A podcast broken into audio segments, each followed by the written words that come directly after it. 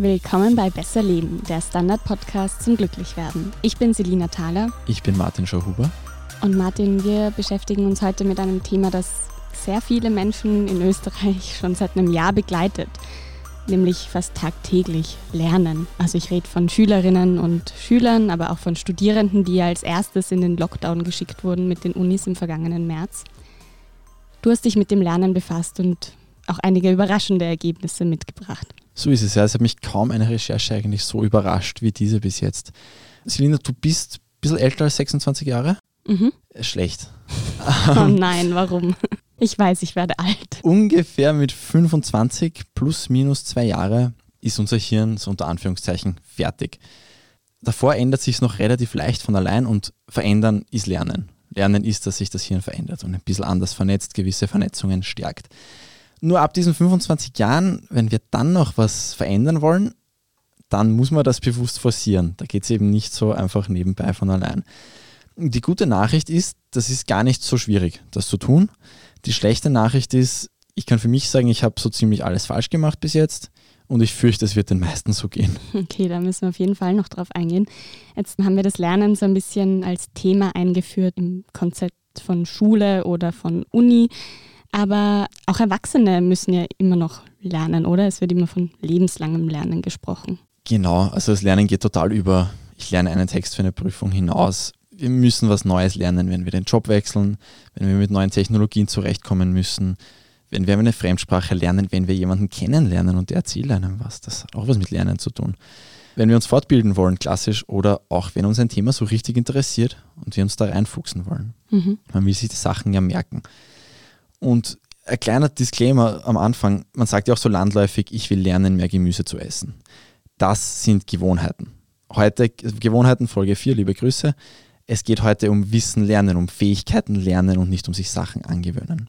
Weil das funktioniert komplett anders. Gewohnheiten sind Wiederholung, Lernen ist anders. Mhm. Du hast es eingangs schon gesagt, du hast eigentlich alles falsch gemacht, was man so falsch machen konnte in deiner Lernkarriere bisher. Wie lerne ich jetzt gut oder richtig? Also eine perfekte Lernsession, die könnte zum Beispiel so ausschauen. Du machst vorher 10 Minuten Handstände oder nimmst ein Eisbad. Dann hältst du dir nochmal vor Augen, dass diese Inhalte total wichtig sind für dich, überlebenswichtig sogar. Und dann starrst du 90 Minuten deine Zettel an, als hätten es dir was getan und schaust nicht nach links und rechts. Wirklich starren? So fokussiert wie möglich. Und danach legst du dich mit hochgelagerten Füßen hin und machst die Augen zu. Mhm. Denkst an was anderes. Mhm. Es klingt jetzt so, wie kaum jemand eben lernen würde. Das ist richtig. Ähm, das ist auch alles sehr gut erklärbar. Es geht im Prinzip um zwei Chemikalien. Aber dazu ein bisschen später dann mehr. Du hast jetzt auch von, von 90 Minuten auf den Zettel starren gesprochen. Ist damit auch Lesen eigentlich gemeint und einprägen oder soll ich mir den wirklich anschauen? Na, es geht schon auch darum, dass man eben konzentriert auf dieselbe Stelle schaut und sich nicht so sehr ablenken lässt von dem rundherum. Und diese 90 Minuten, auf die würde ich jetzt gerne näher eingehen, nämlich ich weiß nicht, wenn ich jetzt mich so zurückerinnere an die, an die Uni-Zeit, dann gab es halt Lernmarathons vor schwierigen Prüfungen, ja. die ewig gedauert haben und meistens viel zu wenige Pausen hatten. Was ist da zu sagen? Also, eben, das machen die meisten Menschen so, sie fangen spät an und lernen den ganzen Tag und ganze Nacht. Das ist das Gegenteil von effektiv und man will seine Zeit ja sinnvoll nutzen und sich auch was merken. Und es deutet einiges darauf hin, dass der Mensch ständig so 90 Minuten Zyklen durchlebt. Ist nicht ganz unumstritten, aber man kann es annehmen. Und da dürfte es prinzipiell so sein, dass die erste Hälfte dieser 90 Minuten sind wir fokussiert. Da haut das voll hin, da hat das hier einen Saft, das passt. Gegen Ende nimmt die Konzentration dann immer mehr ab. Als Sportredakteur, wenn ich von der 90 Minuten und in der Mitte ist geteilt, kann man es eben mit einer Fußballmannschaft mhm. vergleichen. Erste Hälfte topfit, am Ende geht ihnen die Kraft aus. Und man sollte auch in diesen 90 Minuten Einheiten lernen, scheinbar. Und in diese 90 Minuten sind nicht alle gleich. Die ersten 10 Minuten kann man vergessen das ist okay. Da merkt man sich eh nichts, da ist reinkommen, das ist schwierig, das ist ganz normal. Da braucht man sich auch nicht, braucht man auch nicht nervös sein, wenn man da merkt, man kommt nicht gescheit rein. Also die Aufwärmphase ein bisschen. Genau. Mhm. Dann sollte es oder geht es ungefähr eine Stunde, geht es gut. Da, das, das, das funktioniert, da ist der Fokus da, das passt, das fühlt sich dann auch gut an, idealerweise. Und dann diese letzten 10 bis 30 Minuten, je nachdem, wie lange man durchhält, die sind frustrierend und die sollen frustrierend sein. Das ist wichtig, das ist gut klingt das ein bisschen blöd, aber man soll sich da schon bemühen, dass man wirklich nicht beim ersten Mal, wo man sich denkt, boah, jetzt geht nichts mehr rein, sofort aufhört. weil genau jetzt merkt sich das Hirn, wo Verbindungen fehlen, wo wir was nicht wissen, wo was nicht so funktioniert, wie wir es gerne hätten. Und das ist die Grundlage fürs Lernen. Da wird quasi markiert wie mit einem Leuchtstift, Neuron A, Neuron B, da fehlt die Verbindung, der ist nicht stark genug, weil das habe ich jetzt nicht gewusst. Und da wird markiert, was dann nachher ausgebessert wird. Deswegen muss man da durch, auch durch diese schwierige Phase, weil die eben am meisten bringt. Und wenn man immer zu leichte Sachen macht und es nie frustrierend wird, dann lernt man, das kennt man eh, wenn du machst, was du schon weißt, lernst du ja nichts. Mhm. Auch ein bisschen wie beim Sport, oder? Das heißt ja auch oft, du musst, auch wenn die Oberschenkel schon zittern, noch zwei Kniebeugen machen, damit's, also genau damit der Muskel sich auch aufbaut. Andere Gründe, selber Mechanismus. Mhm. Ja. Du hast jetzt von Ausbessern gesprochen, ähm, dass, diese, dass diese Verbindungen da gemacht werden. Wann passiert denn das? Das passiert danach erst. Und deswegen ist das Ausruhen nach dem Lernen extrem wichtig. Man muss da jeden Stress vermeiden, soweit möglich. Vor allem geistigen Stress. Also eben nicht das nächste sofort lernen vielleicht. Mhm. Optimal ist tiefer Schlaf. Gut, das geht jetzt nicht immer. Aber gut ist auch alternativ einfach ausruhen. Ähm, ein Nickerchen machen oder einfach nur hinlegen, Augen zu, idealerweise mit hochgelagerten Füßen. Das dürfte etwas bringen. Und einfach entspannen. Oder eben auch ganz was anderes machen, das sich geistig nicht beansprucht. Spazieren gehen, Radfahren, was auch immer. Und genau dann und dann auch vor allem auch im Schlaf, der ist ganz, ganz wichtig, dass man die Nacht darauf gut schläft und lang genug schläft. Da verstärken sich dann diese neuronalen Schaltkreise, die vorher markiert wurden. Wenn du jetzt davon sprichst, dann muss ich jetzt gerade dran denken, dass man ja oder viele auch, weiß nicht, so zehn Minuten vor der Prüfung nochmal sich alles durchlesen ja. oder das Gefühl haben, ah shit, jetzt habe ich irgendwie diese Seite noch vergessen, das muss ich jetzt unbedingt lernen. Geht das überhaupt? Kann man sich da noch was merken? Ja, für die Prüfung schon. Es kommt dann halt nie über das Kurzzeitgedächtnis hinaus und es wird dann halt bald wieder weg sein, was ja eigentlich nicht Sinn des Lernens ist. Mhm. Für die Prüfung kann das schon was helfen, man kann sich schon was merken, aber gescheiter wäre es am Tag davor oder drei Tage davor, das einfach schon mal zu lernen. Gut, wie man da jetzt wirklich nachhaltig und quasi kurzfristig lernt, auf das gehen wir sowieso auch noch später ein. Aber jetzt möchte ich gerne mal auf dieses Körperliche gehen, weil du hast schon die Chemikalien angesprochen, für die wir Handstände machen müssen. Was was hat es denn da auf sich? Es wird jetzt kurz kompliziert, aber bleibt dabei, weil es so schwierig ist dann nicht. Es, es dreht sich beim Lernen alles um Epinephrin und Acetylcholin. Muss man nicht kennen, aber das sind deine besten Freunde, wenn du dir Sachen merken willst, wenn du auch neue Bewegungen lernen willst, wenn du besser Fußball spielen willst, was auch immer. Epinephrin, das ist das gleiche Molekül wie Adrenalin, kennt man ein bisschen besser, nur dass Epinephrin im Hirn statt in den Nebennieren ausgestoßen wird. Ähm, vereinfacht gesagt ist der Job von diesem Epinephrin, das Hirn aufzuwecken. Das erhöht einfach generell im ganzen Hirn die Chance, dass Neuronen aktiv werden. Und das braucht es dann zum Lernen. So, das war jetzt Epinephrin. Punkt 2, Acetylcholin. Das brauchen wir, wenn wir uns auf etwas konzentrieren. Wenn das da ist und wir konzentrieren uns auf etwas, dann verstärkt dieser Stoff die Aufnahme von dieser Sache, auf die wir uns gerade konzentrieren, was ja beim Lernen nicht so unwichtig ist. Es ist ein bisschen wie ein Scheinwerfer. Mhm. Das kann man auch so vergleichen, wenn man in einer lauten Bar, falls sich irgendjemand noch an das erinnern kann, wenn man in einer lauten Bar sitzt und sich auf dein Gegenüber, und es ist wirklich laut, die Stimmen fliegen durch die Gegend, aber es sitzt jemand dir gegenüber und redet mit dir. Und du kannst dann das so hinkriegen, dass du diese Person viel besser hörst. Oder die am Nebentisch. Oder wenn du belauscht, die am Nebentisch, genau. Mhm. Da hilft dir dieses Acetylcholin. Das ist mhm. dieser Scheinwerfer, der dafür sorgt, das kriegst du mit jetzt. Erstens braucht man diesen Stoff generell und dann braucht man zusätzlich noch aus einer bestimmten Hirnregion, das wird jetzt gleich eine Neurobiologie-Vorlesung, das lasse ich weg. Wenn das jedenfalls da ist, dann konzentriert sich dein Hirn komplett auf das, was du dir gerade anschaust und dieses Acetylcholin markiert dann auch diese Neuronen, die verstärkt werden sollen. Anders gesagt, wenn diese zwei Substanzen in deinem Hirn unterwegs sind, dann ist das super und dann lernst du viel, viel besser und kannst dich auch leichter konzentrieren. Okay, also jetzt, Wird auch ähm, einfacher. Um, um auf den Handstand zurückzukommen, da kriegt man also einen kleinen Adrenalinkick. Es ist ein bisschen komplizierter. Beim Handstand geht es eigentlich um das Acetylcholin. Okay. Das wird nämlich auch ausgeschüttet, wenn der Körper aus der Balance kommt, wenn der Körper irgendwie in einer Beziehung zur Schwerkraft tritt, die er eigentlich noch nicht so gut kennt. Das ist ein sehr verlässlicher Auslöser für Acetylcholin. Kann auch natürlich auch Epinephrin auslösen, weil ja, es geht dann auch um was der Schmäh ist da, das muss etwas sein, was du noch nicht so gut kannst. Das muss eben was sein, wo der Körper da auch quasi einen neuen Reiz bekommt. Und wenn du, ich weiß, du machst viel Yoga, dir wird Yoga nicht mehr viel bringen diesbezüglich. Du kennst das alles schon, du kannst das, du hast keine Sorge mehr, dass sich umhaut. Wenn ich Yoga mache, da haut es meinen Acetylcholinspiegel durch die Decke wahrscheinlich. Also man, man sollte was finden, was man nicht so auswendig schon kennt. Okay, also ich muss dann auf die Slackline oder sowas. Also nur um das Prinzip nochmal zusammenzufassen, challenge den Körper, also körperlich, um dann in einen Geisteszustand sozusagen zu kommen, in dem man sich aufs Lernen konzentrieren kann. Genau. Mhm. Das, in dem Fall ist das, weil das Gleichgewichtsorgan mhm. da das eben ausschüttet. Und kann ich das auch irgendwie vereinfachen, indem ich Substanzen zu mir nehme, die das verstärken? Ja, also wie zum Beispiel Ritalin. Zu Ritalin konkret weiß ich es nicht. Davon würde ich prinzipiell schon noch abraten, wenn man es nicht verschrieben kriegt. Ein Thema ist Nikotin. Das ist mir jetzt auch ein bisschen unangenehm, aber es ist eben so, dass dieses Acetylcholin von Nikotin und auch von einigen so ganz spezifischen Nahrungsergänzungsmitteln schon gefördert wird. Deswegen gibt es schon Wissenschaftler, die den ganzen Tag Nikotin-Kaugummis kauen. Mhm. Nicht Oder so halt zu empfehlen. Rauchen. Würde ich nicht empfehlen. Ich würde lieber ein bisschen ineffizienter lernen, statt an Lungenkrebs zu sterben. Mhm. Und nur weil es eben für eine Sache gut ist, heißt es nicht, dass es im Ganzen einem gut tut.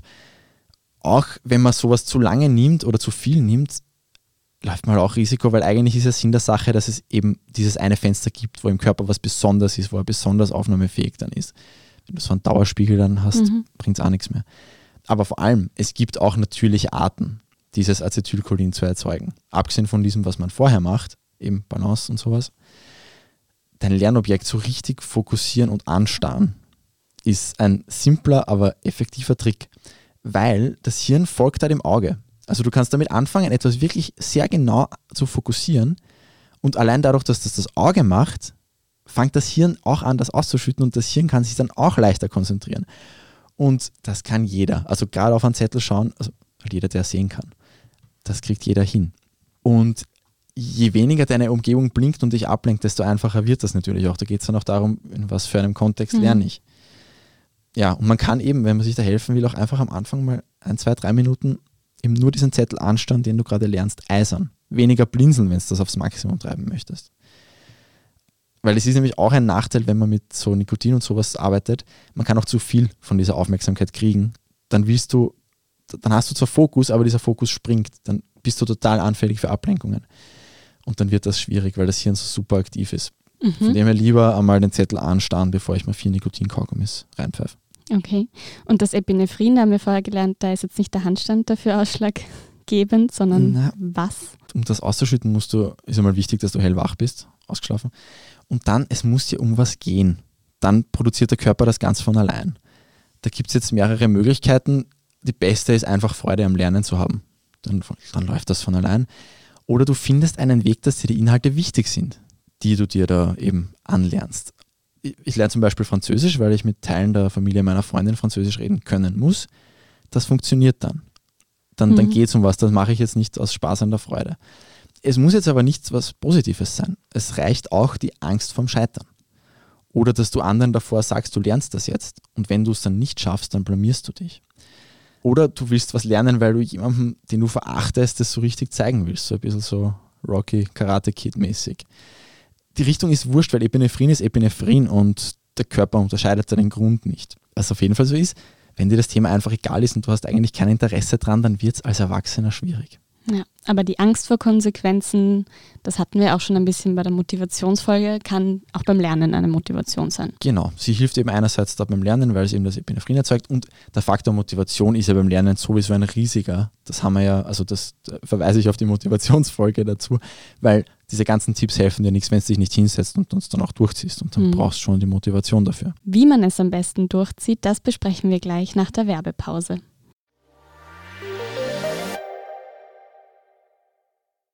Guten Tag, mein Name ist Oskar Bonner. Wenn man in stürmischen Zeiten ein wenig ins Wanken gerät, den eigenen Weg aus den Augen und die Orientierung verliert, dann ist es sehr hilfreich, wenn man etwas hat, woran man sich anhalten kann.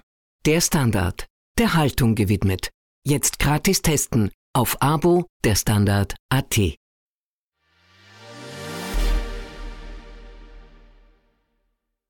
Wir sind wieder da und Martin, du hast schon angesprochen, dass man das Lernen in möglichst 90 Minuten packen sollte und dass jetzt so ein langer Lernmarathon nicht zwingend zielführend ist. Gibt es denn so ein Kontingent, wie viele Stunden man am Tag lernen kann? Ja, es ist schon individuell. Wenn man eben in diesen 90 Minuten Einheiten denkt, nicht jeder schafft sinnvoll mehr als eine am Tag. Kinder tun sich da tendenziell leichter. Das ist einer der vielen Gründe, warum Kinder besser lernen. Das kann man eigentlich einfach nur für sich testen. Mhm. Man kann teilweise schon so auch ein bisschen kombinieren, wenn man zum Beispiel zuerst 90 Minuten lang was Physisches übt, wenn man wirklich jetzt was Konkretes üben will, jonglieren, mhm. Basketball werfen, wo man wirklich eine konkrete Sache wieder und wieder und wieder üben kann. Oder Instrument zum Beispiel. Es bleibt ja dann noch was von diesen Chemikalien, die so wichtig sind im System, die kann man dann schon noch weiter verwenden für was ganz anderes. Und gibt es da auch eine gewisse Uhrzeit, wo man sich am besten hinsetzen sollte und lernen? Ja, wenn du am wachsten bist. ähm, bei den meisten Menschen ist das circa so in der Mitte des Vormittags, aber es ist sehr individuell. Und es lohnt sich schon da auch ein bisschen zu suchen, das Gefühl dafür, wenn man einfach darauf achtet und vielleicht in diesen 90-Minuten-Intervallen wieder denkt, ja, kriegt man vielleicht ein Gefühl dafür, wann man was besonders gut kann. Man kann auch nicht alles gleich gut über den Tag verteilt mhm. und das gilt auch für Lernen. Weißt du da, hast du eine beste Zeit? Ja, also es ist schon der Vormittag, aber jetzt nicht so um sieben in der Früh, sondern eher so um zehn fange ich an, so in die Gänge zu kommen. Also davor ist, glaube ich, eher auch ähnlich wie bei, bei Jugendlichen noch bei mir. Also ich bin noch mehr eine Eule als eine Lerche. Und ich kann dann auch am Abend mich auch wieder nochmal hinsetzen zum Beispiel. Sagt man auch ein bisschen so 10 bis 2 und 4 bis 10 sind optimal, mhm. weil das mhm. sind halt die Zeiten, wo man wach ist und wo nicht dieses Nachmittagstief verlässlich genau. da ist. Und in der Schule ist es ja eh auch ein bisschen so, dass die erste Stunde eigentlich nach dem Chronorhythmus der jungen Menschen gekübelt gehört, oder? Ja, also ich habe auch, ich glaube, ich habe mein Leben lang nichts gelernt in der ersten Stunde und es ist ein absoluter Wahnsinn unseres Schulsystems, dass man Kinder zwingt, um 8 Uhr dort drin zu sitzen. Hm. Obwohl jeder Wissenschaftler sagt, dass das ein völliger Blödsinn ist. Aber wir richten uns halt nach den Arbeitszeiten der Eltern. Tun der nächsten Generation keinen Gefallen damit. Hm. Und also wie, wenn ich jetzt Elternteil wäre und um 8 Uhr oder ja, 9 Uhr fangen die meisten an, schickt man vorher das Kind noch in die Schule. Aber trotzdem, ich finde, das ist so ein, ein Learning auch aus dem Homeoffice, dass man lernt oder auch aus dem Distance Learning, die Oberstufen sind ja immer noch im Distance Learning, wann für einen eine gute Zeit ist, um zu arbeiten. Also da, wenn genau. man es sich flexibel einteilen kann, ist jetzt die Zeit dafür, das auszuprobieren, finde ich. Genau, total.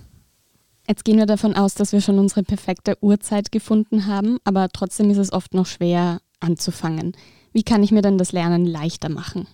Was eben schon ein wichtiger Punkt sein kann, ist dir bewusst zu machen, dass es am Anfang schwer sein darf und soll und dass das okay ist.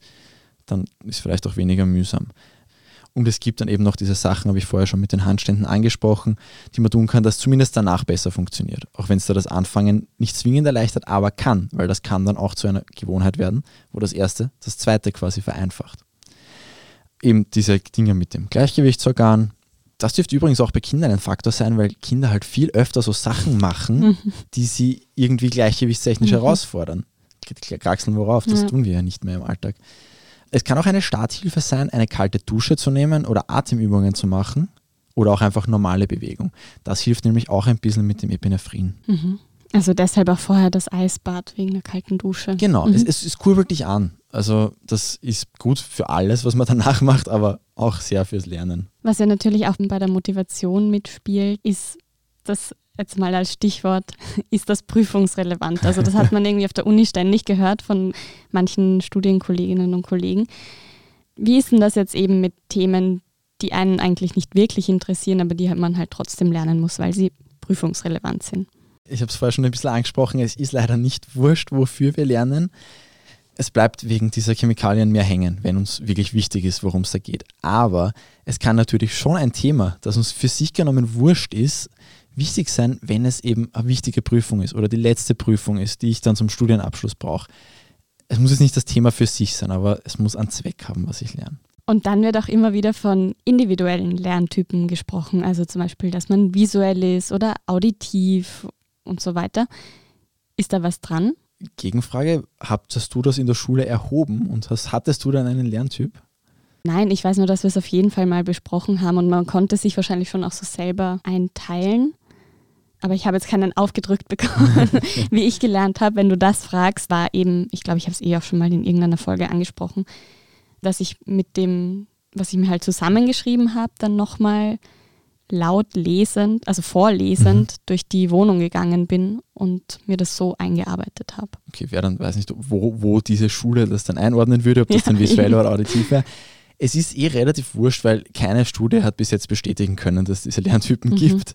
Nur der Aberglaube hat sich total durchgesetzt. Es hat irgendeine Erhebung gegeben, wo irgendwie 85 oder 90 Prozent der Lehrer daran geglaubt haben, dass das existiert. Das war in den USA, glaube ich. Aber trotzdem, nein, so gibt es eigentlich so nicht wirklich, wie uns das eingeredet wurde in der Schule. Und gibt es irgendwas, was man falsch machen kann? Wir haben eh schon ein paar Sachen angesprochen. Ja, vielleicht noch einmal alles schnell zusammenfassend, eben Punkt 1, Ablenkung. Dass, wenn man will, dass sich das auszahlt, diese 90 Minuten hinsetzen, dann muss das Handy weg. Abdrehen, in einen anderen Raum legen, wo auch immer hin. Bildschirme abschalten, die man nicht zwingend braucht. Mhm. Ja, Ablenkung ist einfach ein Riesenfaktor. Punkt 2 ist schlechter Schlaf. Das machen viele Menschen zwangsläufig falsch. Sei es, weil er zu kurz ist oder im Studentenfall, weil man alkoholisiert schläft, was der Schlafqualität auch total schadet. Oder weil das Handy mit im Bett ist, haben wir ja auch schon gehabt. Ähm, man haut sich so einfach viel Merkpotenzial zusammen. Mhm. Und Punkt 3 ist eben zu spät anfangen, weil man dann eben wieder den ganzen Tag lernt und das ist nicht effizient. Punkt 4, zu leicht aufgeben. Und man kennt das ja auch, wenn es dann irgendwie mühsam ist, dann holt man sich was aus dem Kühlschrank. Mhm. Und dann macht man kurz was anderes, weil es einfach so frustrierend ist am Anfang. Man kritzelt rum auf dem Zettel. Aber man müsste eben durch diesen schwierigen Anfang durchkommen, um dann zum guten Teil zu kommen und zu dem Teil, der wirklich was bringt. Und man kommt dann eigentlich eh gut rein, wenn man es sich nicht so leicht macht, auszusteigen. Mhm. Ja. Und dann eben, wenn es schwierig wird, noch einmal diese 10 bis 30 Minuten durchbeißen. Du hast jetzt eher schon die Bildschirme angesprochen. Ich meine, eben, ich habe es auch schon mehrmals erwähnt, Viele sind gerade Distance Learning, das heißt, sie lernen zu Hause in der Regel mit Videocalls, mit irgendwelchen PDF-Dateien. Die meisten haben auch keinen Drucker zu Hause, also stellt sich da schon auch die Frage, sollte man, also gibt es einen Unterschied, wenn man digital lernt und analog? Es gibt jetzt nicht extrem viel Forschung dazu, aber ja, analog dürfte besser sein. Kann man vorstellen, dass vielleicht auch ein Grund ist einfach, dass es weniger Ablenkungen gibt. Allerdings, wenn man das Gleiche lernt. Digital eröffnet ja schon auch neue Methoden. Mhm. Also zum Beispiel, ich lerne Sprachen viel lieber mit Apps als mit Büchern und Arbeitsblättern. Weil da habe ich einfach viel direkteres Feedback und das bringt ja auch was, wenn man mehr Spaß dran hat. Aber dann muss man eben schon den Weg finden, die Ablenkungen auszuschließen, sonst fällt es einem auf den Kopf. Außerdem sind ja Bildschirme schlecht für die Augen, wie wir aus der Handyfolge wissen. Das kommt auch noch dazu. Was ich mir auch noch gedacht habe, ist, ist es eigentlich leichter, etwas zu lernen, wenn man es schon mal gelernt hat. Also jetzt zum Beispiel wie du, du hattest Französisch in der Schule und lernst es jetzt ein paar Jahre später nochmal. Ja, ja, es ist viel leichter. Es ist auch schon leichter, wenn man sich mit etwas Ähnlichem schon auskennt. Das Hirn hat da Sachen, auf die es schon zugreifen kann. Aber generell, das ist jetzt ein bisschen aus der Pädagogik auch, dieses sogenannte Spaced Learning gilt als sehr effektiv. Also eben das auf mehrere Tage aufteilen, wo dieselben Inhalte wieder und wieder kommen, es ist das Karteikartenprinzip, das man vielleicht auch aus dem Lernen für einen Führerschein mhm. kennt. Mhm.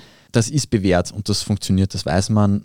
Und so konkrete Lerntechniken, über die rede ich ja jetzt nicht so viel, die kennen wahrscheinlich viele auch aus der Schule und wissen, was bei ihnen gut funktioniert. Mhm. Prinzipiell eben Wiederholung in immer längeren Abständen ist eine sehr effektive Sache. Das heißt, wann bleibt jetzt wirklich was hängen und wann vergesse ich es zwei Tage nach der Prüfung wieder?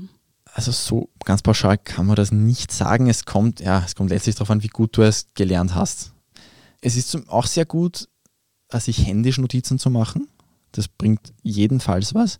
Und es ist auch gut, sich dann selbst zu testen. Sei mhm. es anhand dieser Notizen oder sei es anhand von anderen Sachen. Tests sind generell erwiesenermaßen hilfreich. Das ist jetzt eine gute Nachricht für die ganz vielen Leute, die für einen Führerschein lernen und so wie ich lieber die 95. Probeprüfung machen, statt noch einmal diese schwindelige Kartei durchzugehen. Hm.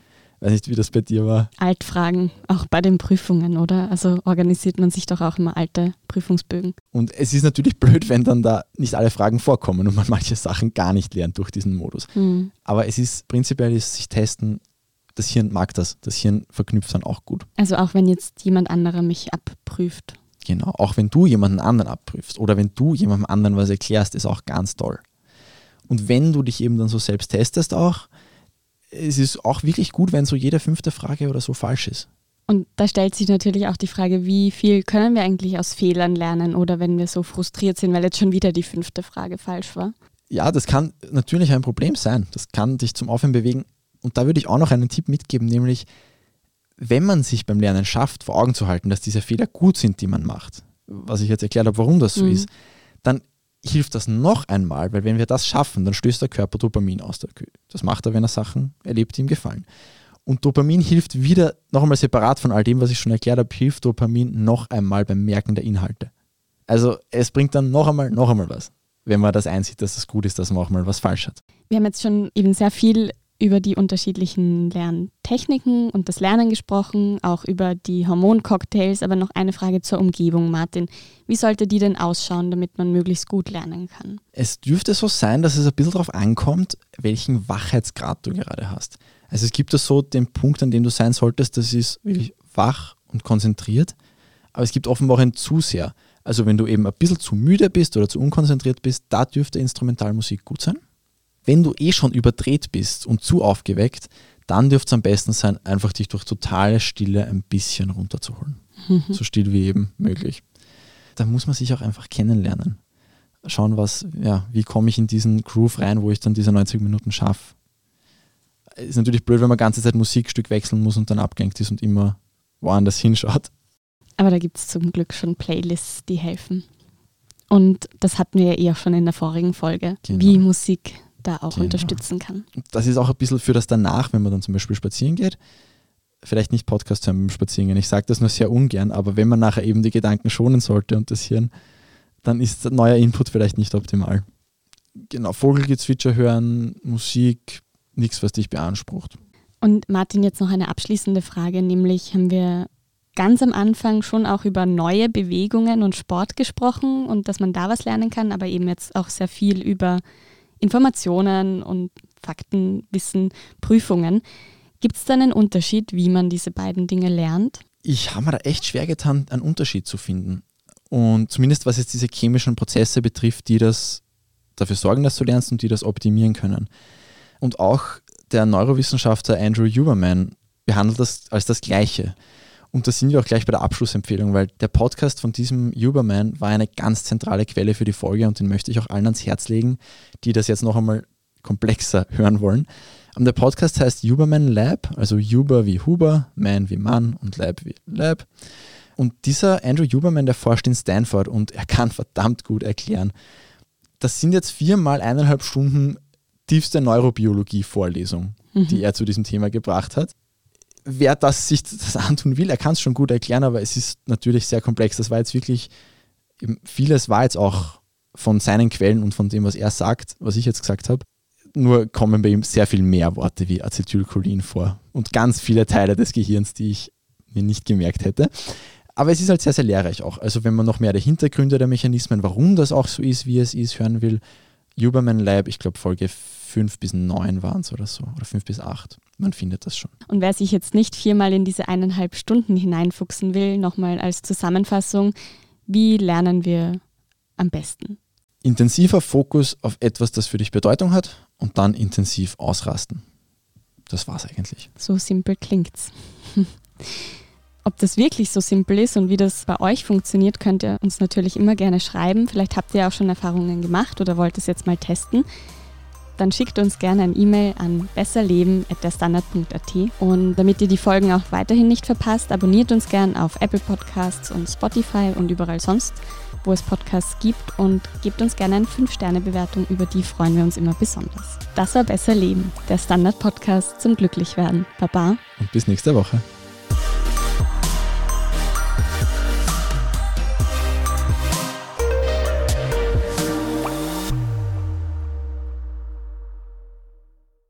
Guten Tag, mein Name ist Oskar Bonner. Wenn man in stürmischen Zeiten ein wenig ins Wanken gerät, den eigenen Weg aus den Augen und die Orientierung verliert, dann ist es sehr hilfreich, wenn man etwas hat, woran man sich anhalten kann.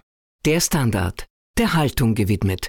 Jetzt gratis testen auf Abo der Standard.at.